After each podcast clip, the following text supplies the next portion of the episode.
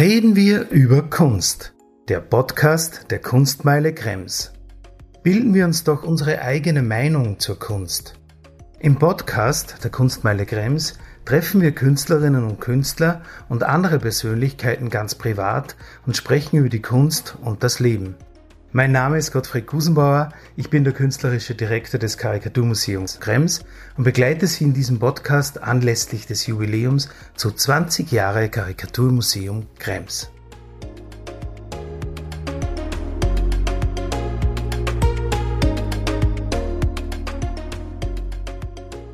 Ja, ich darf Sie recht herzlich begrüßen für den neuen Podcast vom Karikaturmuseum Krems. Heute mit einem sehr besonderen Gast. Und zwar mit Herrn Eichholzer, der erfolgreiche Produzent auch von dem neuen Film rund um Manfred Deix, der Rotzbub. Und vielen Dank, dass du heute Zeit hast für das Gespräch. Ja, sehr gerne. Die erste Frage ist, das Projekt hat ja hat einfach lange gebraucht, so ist das oft bei einem Film.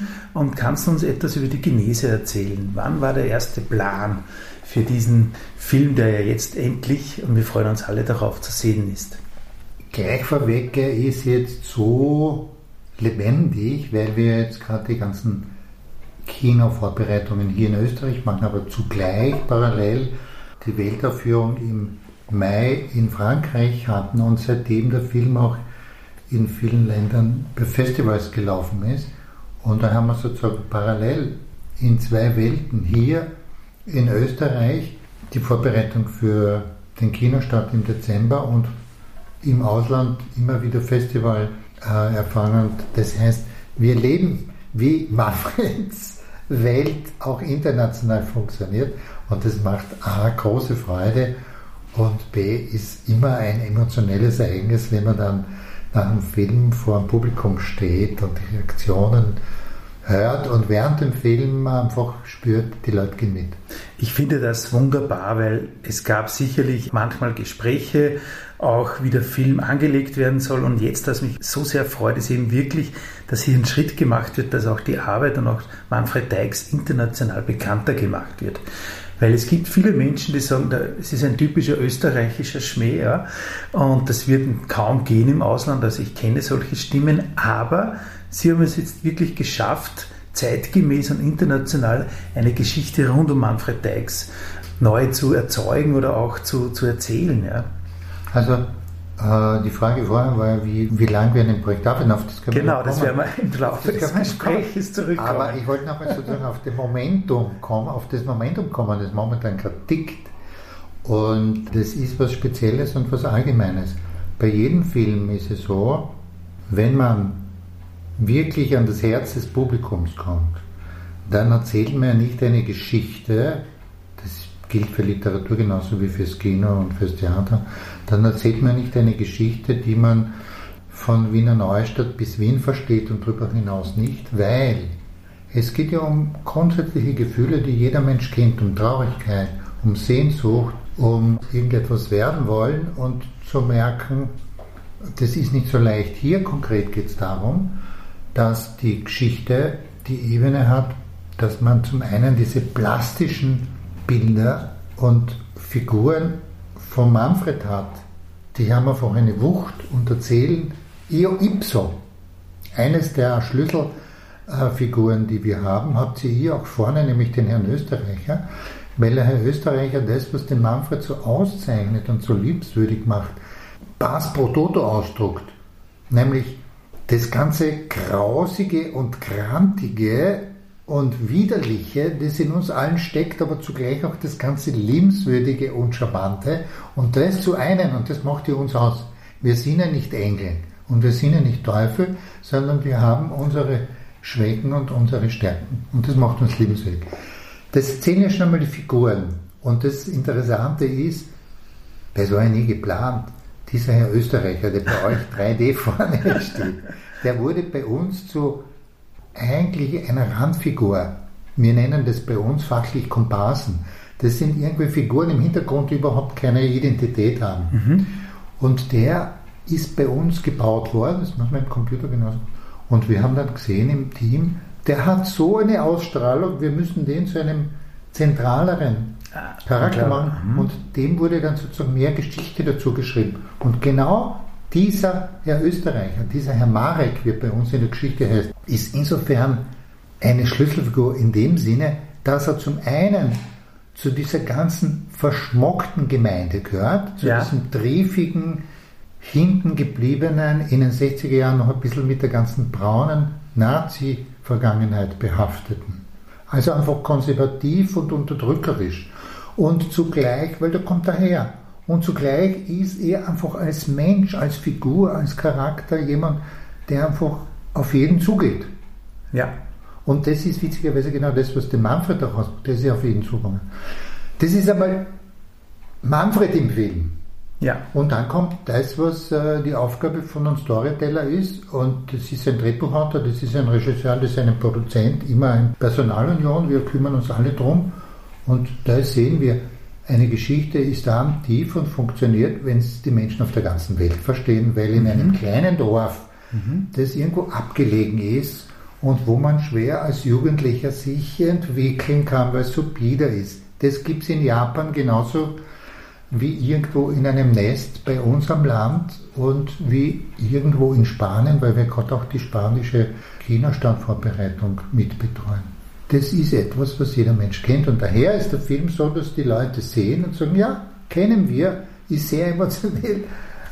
Ja, das klingt auch wirklich sehr interessant und vielen Dank auch für den Einblick, dass wirklich auch während der Arbeit an dem Buch, an dem Storyboard, an der Figur da noch herumgefeilt wird und plötzlich kommt der, Herr Österreicher daher und man sieht, diesen äh, Menschen muss man einfach mehr Raum geben, weil er einfach ein wunderbarer Komparse ist. Also das habe ich so noch nicht gesehen und es ist für uns auch sehr wichtig, das zu begreifen, dass eben ein Film schon etwas ist, was man nicht vornherein plant und dann machen wir das und dann zieht man das durch, sondern da entwickeln sich auch Charaktere und auch Personal, was vielleicht dann ganz anders sich wieder ausdrückt. Ja, jetzt kommen wir wieder zur ersten Frage. Gut. Also, die Idee zu dem Film, wann entstand die Idee dazu? Und da war, glaube ich, auch noch irgendwie der Manfred noch viel mehr eingebunden. Die Idee zum Film äh, ist schlicht und einfach das Faktum, dass die, der Kosmos von Manfreds Figuren irrsinnig beeindruckend ist und irrsinnig kraftvoll ist.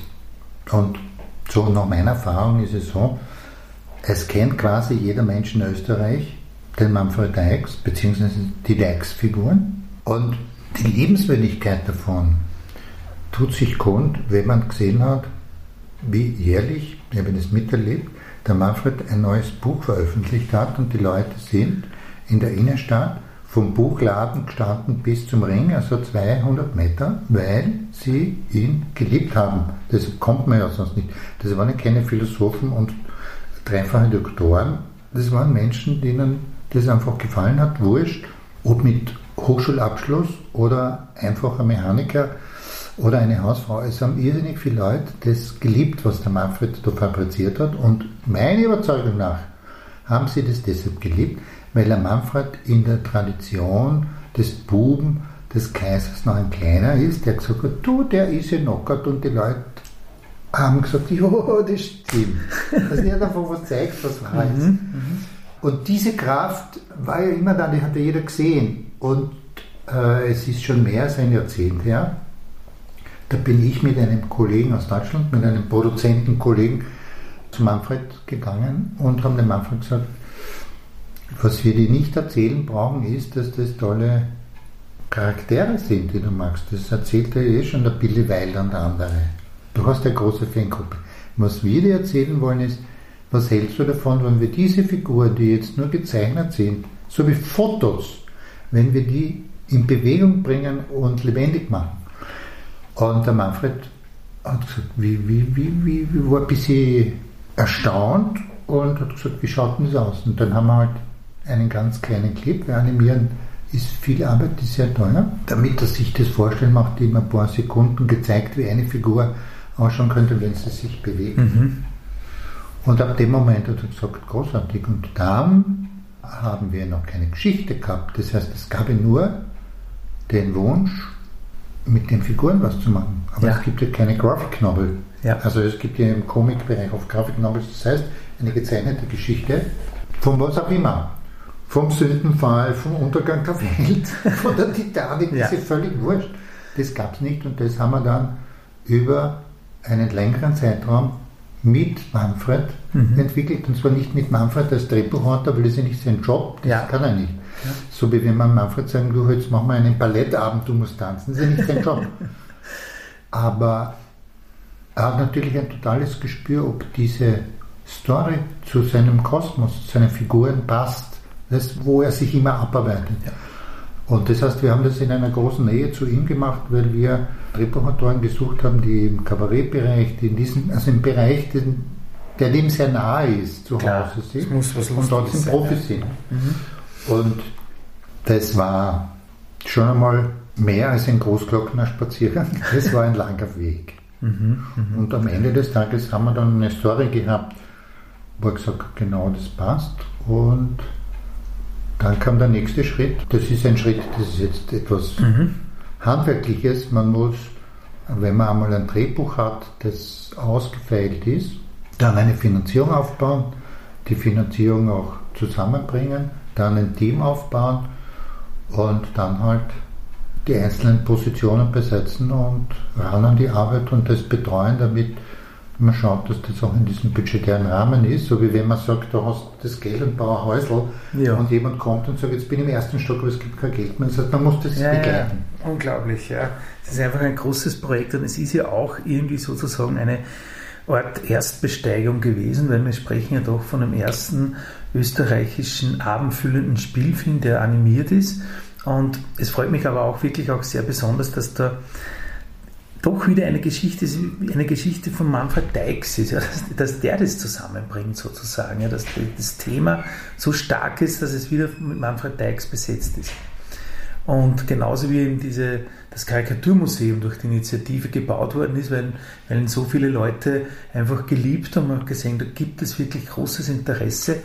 Und trotz alledem, obwohl viele Menschen sagen, sie fühlen sich beleidigt von seinen Zeichnungen, das ist ganz unterste Schublade und was auch immer, gibt es eben sehr viele Menschen, die genau diese Wahrheit sehr geliebt haben. Also das ist gleich ein, äh, ein guter Draht zum Team. Faktum ist, wir wissen, dass es, äh, kann es nicht beziffern, es gibt ja keine Statistik, aber so nach meiner Wahrnehmung gibt es vielleicht 20 Prozent, die das für ekelhaft finden und 80 Prozent, die das lieben. Genau. Mhm. Und davon lebt sie, weil wenn das alles cozy ist ja. und eh keine tangiert, dann gibt es ja auch keine, die sich dran reimen und sagen, das ist abscheulich.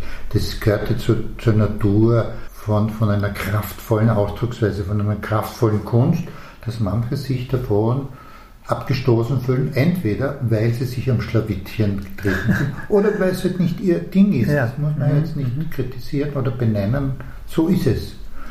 Aber es ist ein Zeichen von einer großen Kraft. Sonst ist es ja jedem wurscht.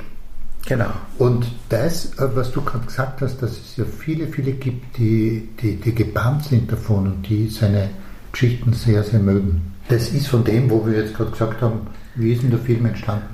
Das ist jetzt der Schritt zur Herstellung konkret. Weil natürlich gibt es eine riesige Fangemeinde, gerade im Bereich der Animatoren. Warum? die wissen ja, was Grafik ist. Das ist ja ihr tägliches Brot. Und Faktum ist, und das war die große Freude dann in der Arbeit, wie wir das Team international zusammengestellt haben, weil in Österreich gibt es Künstler, aber die Auswahl ist natürlich gering, weil wir haben, wie du schon erwähnt hast, hier noch nicht die Erfahrungen auf dem Gebiet. Das ist wirklich der erste Kinoanimationsfilm. Daher haben wir natürlich ein internationales Team zusammengesucht.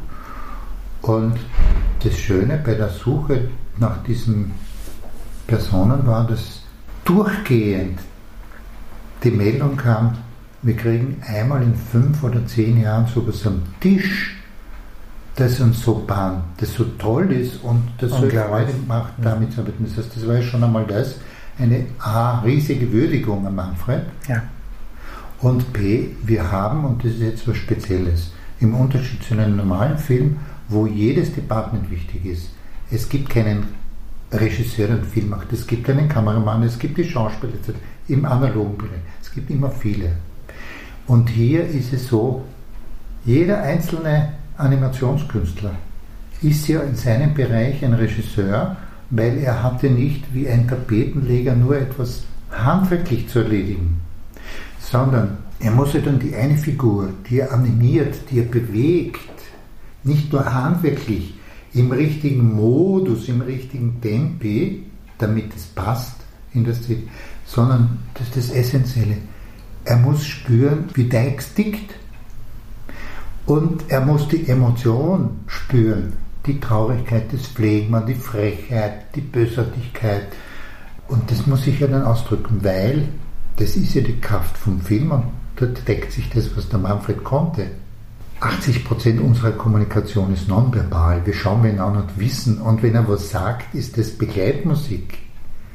Und da komme ich jetzt zurück auf, das, ist jetzt eine wunderschöne Geschichte, zu einem Screening. Wir wurden eingeladen, also der Film wurde eingeladen im Juli in Gifone in Italien. Das ist das größte Kinderfilmfestival der Welt und hat normal 5000 okay. Kinobesucher von Kindern das klingt irgendwie schräg. Kinderfilmfestival und Teichspräsentation. Und die haben den Film deshalb eingeladen, äh, weil natürlich die Story eine Coming-of-Age-Story ja. ist. Und die haben ja. den Film in die Kategorie 13 plus. Es gibt dort mhm. Filme von, ja. für mhm. Kinder, dann gibt es für größere mhm. Kinder, für junge Jugendlichen 13 plus heißt für 13 bis 15-Jährige, weil dann kommt der nächste wir sitzen bei einem Film.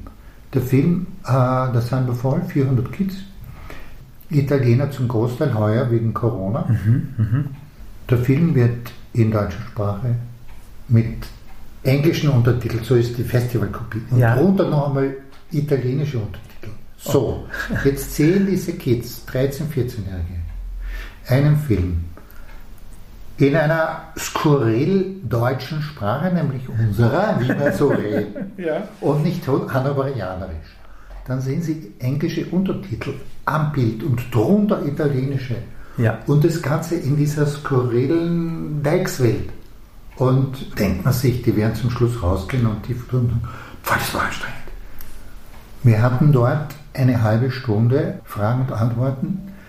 Diese 14-jährigen plus minus Mädel und Buben sind rausgekommen, haben Statements abgegeben, wo ich mir gedacht habe, so druckreif und so passend habe ich selten von Erwachsenen und so unschamig was gehört. Und das heißt, das ist die Kraft von den Figuren von Manfred und das ist die Kraft von Film generell, weil wenn jemand im Eck sitzt und traurig ist, natürlich gibt es einen Dialog. Bevor ein Dialog kommt, weiß jeder, was Geschichte. Und das hat ihm das voll verstanden. Das ist das Schöne, was Film kann. Die ja. nonverbale Kommunikation, das ist Manfred. Ja, das, das verstehe ich sehr gut, weil ich erlebe das auch, dass wirklich besonders auch Kinder, wenn die Eltern sich da nichts dabei denken und ähm, mit, mit den Kindern, so 10-Jährige bis 13-, 14-Jährige, in die Ausstellung gehen und auch die Originale ansehen. Klar, sicherlich ist vielleicht nicht alles jetzt äh, im ersten Blick für Kinder zugänglich, aber die lieben das. Einfach auch wegen dieser Wahrheit, schamlosen Wahrheit auch irgendwie und sie fühlen sich da irgendwie auch ernst genommen. Also ich merke das auch wirklich, dass sie das sehen, wenn sie diese unter uns, diese schirren Menschen da sehen, der halb knockert. Sie, sie finden das okay, lachen fürchterlich drüber und darum habe ich auch ein sehr gutes Gefühl und kann das auch gut nachvollziehen, dass die Kinder wirklich begeistert sind von dieser Geschichte. Kleines Zitat von dem, ja, kommt ein 14-jähriger Italiener vor, nimmt das Mikro und sagt, also ich bin Metafilm sehr imponiert. Ich möchte nur eine Kleinigkeit erwähnen. Diese Szene in den Toiletten, das ist die Geschichte, wo man ja. sieht, wie diese jungen Burschen, das ist das klassische mhm. Burschen, Jungen entdecken die Sexualität, sehen nackerte Frauen etc. etc. Das ist das Klassische, wie halt männliche 10, 11, 12-Jährige die Sexualität entdecken. Und wie sagt er das, nicht so frömmlerisch wie ich jetzt? Er sagt, ja, diese Szenen Toiletten. Ich möchte nur sagen, so ist es. Und ich möchte jetzt gar nicht in Details gehen. Mhm. Und es war so mhm, mh. ja. elegant, wo ich mir gedacht habe, wer von uns Erwachsenen kann in so einer Sprache aber auch so elegant, so alltägliche Wahrheiten, die halt jeden 11, 12, 13, 14-Jährigen die entdecken Sexualität, das ist so etwas Essentielles. Und wir kennen die Geschichte, ich habe mich dann erinnert an Fellinis Film, mhm. Avantgarde, wo, ja. wo ja in anderer Form was sind. Genau. Nur die schämen sich ja nicht darüber, die leben ja damit, das heißt wir alle. Ja. ja. Das kann der Manfred. Ja, Na, das ist schon sehr, sehr passend. Ich muss trotzdem etwas fragen, und zwar, wenn man so ein Projekt angeht mit einem Zeichner, wie mit dem Manfred, so einem gewaltigen Zeichner, äh, und dann einen Film macht, versucht seine, seinen Stil, seinen Geist äh, zu erwischen, hat man da nicht einfach so ein bisschen Angst davor, dass man vielleicht die Erwartungen des Publikums nicht erreicht, weil sozusagen der Manfred kann den Film nicht zeichnen? Gibt es da nicht so, so, so man sagt, uh, wir, wir nähen uns da jetzt einen, einen Dykes-Stil, gezeichnet wird aber nicht von, von Manfred, sondern von anderen Künstlern. Ja.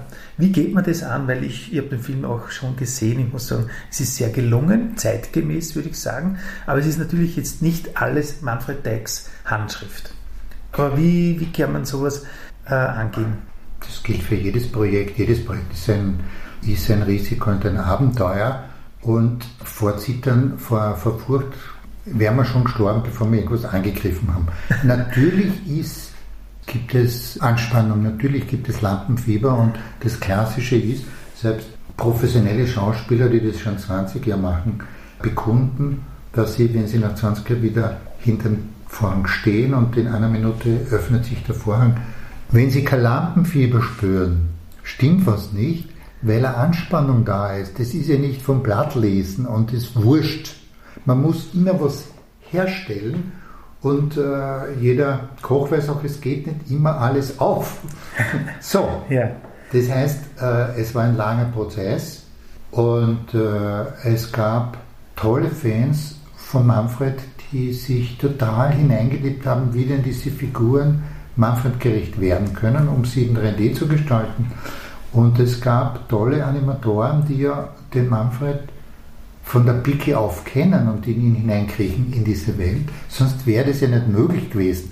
Das heißt, das ist ja dann auf unser aller ganzen Team Schulter gelegen und das ist nur möglich gewesen, weil wir wirklich viele kleine Dykes hatten. Klein meine ich jetzt im Sinne von viele, die die Dykes verstehen. Ja, verstehe ich. Ja. Kleine und vielleicht nur ein, ein technisches und auch großen Respekt und große Ehrfurcht. Äh, eines zum Beispiel, der Manfred hat ja Aquarell-Hintergründe gemacht.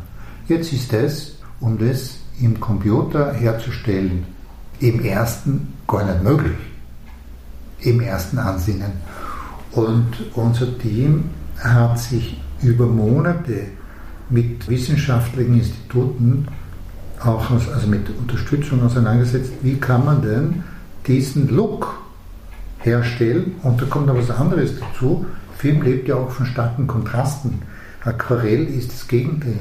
Wie kann man das A technisch herstellen und B so wirkungsmächtig, dass man, obwohl es eigentlich flau, flach ist, trotzdem eine Kontrastwirkung hat. Das heißt, das ist handwerklich eine sehr gewaltige Aufgabe gewesen. Das war nicht mein Job, weil das ist nicht mein Business, aber man hat sich da irrsinnig präzise mit Manfreds Welt befasst und Wege gesucht, dem zu entsprechen. Ja, und natürlich ist es eben auch immer eine Adaption, genauso wie in einem Theaterstück, wo man Shakespeare macht, kann man nicht sagen, warum stehen die nicht alle herum wie Shakespeare in, in, in, den alten Tagen oder in dem Stil, sondern es ist ja auch eine Adaption, eine Adaption von Dykes-Fans, Dykes-Liebhabern, kann man sagen, ja, vielen, vielen Menschen, die in der Technik, in der Produktion involviert waren, die aber einfach den Dykes äh, verstanden haben und ihn geliebt haben. Also ich glaube, diesen Respekt, das, das spürt man auch sehr stark. Ja. Bitte noch eine Frage. Es ist ja toll, wir haben jetzt im Museum etwas vorbereitet, eine Vitrine mit, mit, mit Stills, aber natürlich auch den Originalzeichnungen von Manfred Dykes, die sozusagen Vorbild waren für die Typen, für viele Typen dieser Filmfiguren. Und dann haben wir auch noch einen schönen Trailer von Ihnen bekommen, wo man sieht, wie der Herstellungsprozess ist. Nämlich, ich habe gesehen, teilweise spielen Schauspieler zuerst in Realitas sozusagen die Szene und dann wird darüber die Animation gelegt oder nach diesen Szenen wird die Animation gelegt. Hat das einen bestimmten Namen, diese Technik, oder ich habe das total interessant gefunden? Ja? Das sind in diesem Fall gar nicht Schauspieler, sondern also es gibt verschiedenste Wege, wie man da hinkommt. Es gibt rein technisch äh, jetzt für, für uns alle alltäglich genannt Wege, wo man Körperbewegungen mit einzelnen Punkten am Körper abliest, mhm. wenn mhm. ich einen Korpus, also wenn ja. mich als jemand, der sich bewegt vor einem Video, spiegele, dann kann ich mir fünf Punkte geben, dann ist diffus, ich kann aber auch auf meinen Körper, Körper 20 mhm. verschiedene Punkte setzen, mhm. nicht anders wie wenn man ein EKG bekommt mhm. und sehe dann 20 Bewegungspunkte. Und wenn ich mich bewege, also wenn ich jetzt 10 Schritte mache, kann ich das Ganze auslesen. Das ist sozusagen in der Green Box wird so das dann gemacht, genau. Das heißt, das wäre eine Möglichkeit. Und so könnte man theoretisch einen ganzen Film machen. Das ist aber eine sehr oberflächliche, ich meine das jetzt sachlich nicht bewerten, rein technische Vorgangsweise. Wie hat es funktioniert oder wie funktioniert es, einen so speziellen Film zu machen? Das macht man nicht über Studiobetriebe, die routiniert sowas machen und daher schauen viele Filme ähnlich aus. Das ist eine sehr künstlerisch orientierte Geschichte, wo man ein Team, das Dykes kann und Dykes kann heißt, das entwickelt, wie ich es von den Farben äh, erzählt habe. Das heißt, wir hatten ein Team, das eben nicht über diesen technischen Weg ging, dass man das Lapolar rennen lässt und dann wird es technisch in den Computer eingelesen, man hat quasi die Bewegung und braucht die nur mehr schleifen, sondern jede einzelne Bewegung wurde A schon bei den Sprachaufnahmen mit Schauspielern, wurden die Mundbewegungen mitgefilmt, damit man die auch schon richtig hat, weil das muss man nachmachen. Und B, das war nicht Schauspieler, sondern jeder einzelne Animator hat, wenn die Bewegung komplexer war, sich selbst vor mit dem Video ah, okay. die Bewegung so vorgespielt, mhm. dass er gesagt hat, jetzt passt's. Mhm. Und die Szene, die du gerade nennst, ist das mit der Bürgermeisterin, ja. mit einem ausladenden Posten, wo man textmäßig diesen ganzen Korpus halt ja, nachspielen. Der, der heißt bei uns Merrily okay. Szene. Und wie er gesehen hat, jetzt passt es vom Video her, hat er dann halt diese ganzen Bewegungen im ja, das, ist, das ist wirklich sehr interessant, dieses Making-of mitzusehen. Und was ich auch gesehen habe, was wirklich auch einzigartig ist, dieses äh, Line-up von diesen großartigen Kabarettisten aus Österreich, die sich da alle gefunden haben, sozusagen ihre Stimmen auch weiterzugeben. Ja. Das ist ja eigentlich auch, fällt mir jetzt auf, das ist so Synchronsprecher zu sein, ist in Amerika ein richtig großer angesehener Job im Prinzip. Bei uns wird es oft ein bisschen vergessen oder nicht so, so, nicht so stark genannt wie in Amerika. Aber jetzt kann man sagen, haben die Kabarettisten wirklich eine große Rolle, indem sie diesen Figuren sozusagen ihre, ihre Stimme geben. Ja. Ja, ja. Und Beimbold, Steinhauer, alle möglichen großen Künstler. Ich möchte nur kurz äh, ins rechte Licht drücken. Das sind äh, Synchronsprecher, meint man im Regelfall, äh, eine Technik, wo ein Film schon fertig ist und man synchronisiert. Hier ist es ja umgekehrt. Hier ja. ist so gewesen, dass wir zuerst das Storyboard hatten, das heißt aber alle, der Film war fertig in der Länge in den Bewegungen mit den Figuren gezeichnet. Und bevor auf das aufbauend die Animation beginnt, haben die Schauspieler die Dialoge bekommen, die fertigen, Szenen, Szene für Szene, haben das Storyboard zur Orientierung bekommen, wie denn das ungefähr aussieht in dieser Szene und haben dann die Emotion und die Tempi geschaffen mit einer Sprachregie und danach wurde animiert. Das ist großartig. Verstehe, das heißt, ja. die haben einen Film in einen Echoraum erzählt wie ein Hörspiel. Ich habe meine ich, ja, der Film ja. war noch nicht gedreht, unter Anführungsstrich, weil das ist im Computer passiert, aber sie haben schon das Storyboard gesehen haben letztlich auf das Storyboard ein Hörspiel gemacht und auf dieses Hörspiel, das fertig geschnitten wurde dann animiert. Okay, das heißt, wir hatten den Film, bevor er 3D fertig war, schon als äh, 85-minütigen Storyboard-Film mit den ganzen Dialogen von den einzelnen Schauspielern fertig. Mhm, ein sehr strukturiertes, total interessanter Produktionsprozess. Und ja. das Schöne an dem, was du vorher angesprochen hast, ist zum einen, das ist so eine, eine, eine doppelte Ebene, die da zum Schlagen kommt, die uns zu Beginn gar nicht so bewusst war. Wir haben ja kein Name-Dropping gemacht, sondern wir haben zusammen mit einer Casting-Direktorin, die die bekannteste hier in Österreich ist, äh, für jede Figur wie bei einem analogen Film nach einer passenden Stimme, sprich einem Schauspieler gesucht. Mhm. Das macht man bei einem analogen Film nicht anders. Und am Ende des Tages sind wir draufgekommen, dass wir die Creme der Creme von den Kabarettisten, die ja auch Schauspieler sind, ne? ja, ja. Mhm. Stipsitz und so, ja. Unglaublich, ja. Mhm. Und auch von den Frauenrollen, nicht? Mhm. Die liebenswürdige Tatortkommissarin. Alle wichtigen, unglaublich tolle, tolles Line-Up, ja. Und dann haben wir halt gesehen, weil wir mit äh, etlichen von diesen Schauspielerinnen und Schauspielern auch schon Interviews zum Film und zum Dex als Würdigung an Manfred gemacht haben. Die Würdigung haben wir nicht eingefordert, sondern wir haben dann gemerkt bei diesen Interviews, dass die eine hohe Achtung vor Manfred haben und natürlich den in- und auswendig kennen. Und äh, es ist ja nicht von ungefähr. Manfred Tex hat den Kabarettpreis bekommen, ohne dass er Kabarettist das stimmt. Ja. Das heißt, die Welt hier ja. begegnet sich. Ja, kommt zusammen und ja. das überschneidet sich im, im besten Fall. Mir ist noch eingefallen, es ist ja auch wirklich bei den Cartoons von Manfred wenn man sie sich anschaut, dass eigentlich nicht, es sind zwar Einzelbilder und sie stehen statisch, aber eigentlich sind es immer Geschichten. Man ist sofort dem, am Wirtshaustisch, man weiß genau, wie der Kellner sich bewegt, wie er herkommt, wie die Gespräche laufen. Und eigentlich sind das alles Geschichten, die dann sozusagen aufgenommen wurden und eigentlich danach äh, es gefordert haben, verfilmt zu werden. Also sozusagen ist das wirklich auch noch einmal ein ganz, ein ganz richtiger Schritt gewesen. Ja, vielen Dank. Wir haben ein sehr langes Gespräch. Vielleicht gibt es noch etwas, was, was dir jetzt noch auf, dem, auf der Zunge liegt, was du denkst, was für den Film einfach so essentiell ist und äh, was du vielleicht noch dazu sagen möchtest. Naja, wenn ich allgemein werde, dann ist so, dass die Geschichten immer dann interessant sind, wenn sie die, die, die, unsere Herzen berühren.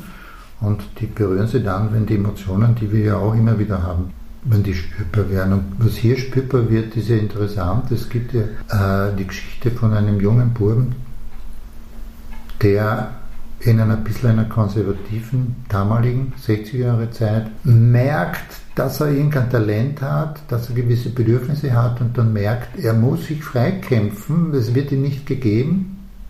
Ich kenne kaum jemand, dem es nicht ähnlich ging. Das ist unser Leben, das ist das äh, Großwerden und das groß werden, ist suchen, wo man hin will. Und das geht ja eigentlich bis zum Lebensende. Ja, ich bin jetzt gerade in einem Alter, wo das Übliche, was ich von, von ich sage jetzt von uns, was ich von unserer Elterngeneration kenne, da war Kindheit, Arbeit und dann Warten auf den Tod. Das gibt es ja für unser Leben nicht mehr, sondern wir haben ja mittlerweile ein viertes Leben. Das heißt, wir haben ja mittlerweile ein Leben, wenn wir so in eine Phase kommen, wo die Pension irgendwie angeht, nachdem wir alle älter werden, da kommen noch gute zwei Jahrzehnte, wo man noch voll in Saft ist und irgendwas tun will. Das heißt, wir, wir müssen immer wieder neu suchen, was wollen wir vom Leben. Das ist das, was der Kern vom Film ist und das ist was sehr Persönliches und das berührt viele. Und drüber, deshalb ist der Film natürlich auch etwas, was gesellschaftliche Themen berührt, obwohl er zu innerst eine Geschichte von einem Charakter ist. Natürlich ist es immer in einem Kontext von einer Gesellschaft. Und die Geschichte spielt in einem biederen Dorf in den 60er Jahren, die, ich bin ja in dieser Zeit genauso wie der Manfred groß geworden, wir sind ja ziemlich gleich alt, überlagert war von dieser Post- Zweiten Weltkriegszeit und ich kenne das prototypisch. Wir haben Geschichtsunterricht gehabt und der hat aufgehört nach dem Ersten Weltkrieg und wir hatten ja Herrschaften in unserem Lehrkörper, die in diesem Geist von Nazi etc. noch ziemlich verhaftet waren. Und es war eine merkwürdige Zeit und von dem mussten wir uns befreien. Und damals war ja dieser eigenartige Rassismus gegen was Fremdes auch noch sehr präsent. Und was uns überrascht, na überrascht ist, was, was bedauerlich so ist, wir entwickeln uns ja nicht weiter in der Gesellschaft, indem alles immer besser wird, sondern was uns immer wieder erzählt wurde jetzt, oder vielen in vielen Ländern war, verblüffend, wenn man eine Geschichte aus den 60er Jahren des letzten Jahrhunderts erzählt, wie aktuell das ist, weil Fremdenfeindlichkeit berührt uns jetzt wie Na. immer mehr denn je. Und das sind so für mich die zwei Ebenen, wo ich spüre, wie der Film unabhängig von mir seine Wirkung ausbreitet. Das eine ist einfach nur von der Person, weil man sich drin wiedererkennt. Dass man einfach seinen Weg sucht und das andere ist unsere Gesellschaft, wo wir uns herumschlagen, wie gehen wir damit um, dass man relativ menschlich zur Rande kommt. Und das wird einfach bekundet, dass man das gerne, dass man sich mit dem gerne auseinandersetzt. Ja, ich glaube auch, dass man einfach, um die Missstände der Gesellschaft entgegenzuwirken, muss man immer wieder Geschichten erzählen. So schaut es aus. Wie du gesagt hast, es ist aktueller denn je. Also auch dieser Hass, der vielleicht auch oft in der Gesellschaft äh, gerade sich entwickelt oder eben das Thema von Fremdenfeindlichkeit. Ja. Nein, ich glaube auch, dass diese Geschichte zwar eben aus dem letzten Jahrhundert, aber ungemein aktuell ist. Und äh, abschließend zu dem, und das, das kommt wieder zurück auf dieses äh, auf diese persönliche Geschichte, die da erzählt wird. Ich bin wirklich verblüfft im positiven Sinn, wenn ich im Kino sitze wie stark ich den Manfred spüre, wie stark die, der Kosmos von Manfred, lasst uns lachen über uns alle und äh, das ist aber nicht so oberflächlich, es mhm. geht so tief. Ja. Über unsere Schwächen und über unsere Dummheiten und lasst uns das Leben genießen. Das, ich bin so verblüfft und bin so erfreut, dass das zu spüren ist. Und wenn zum Schluss die Katharsis in der Geschichte kommt und die Frage ist, ob jetzt dieser kleine Stopsel gewinnt oder untergeht, mit welcher Freude die Zuschauer jedes Mal mitgehen. Ja, das ist gut. Wenn der Pfarrer sagt, Gott scheißt nicht auf uns.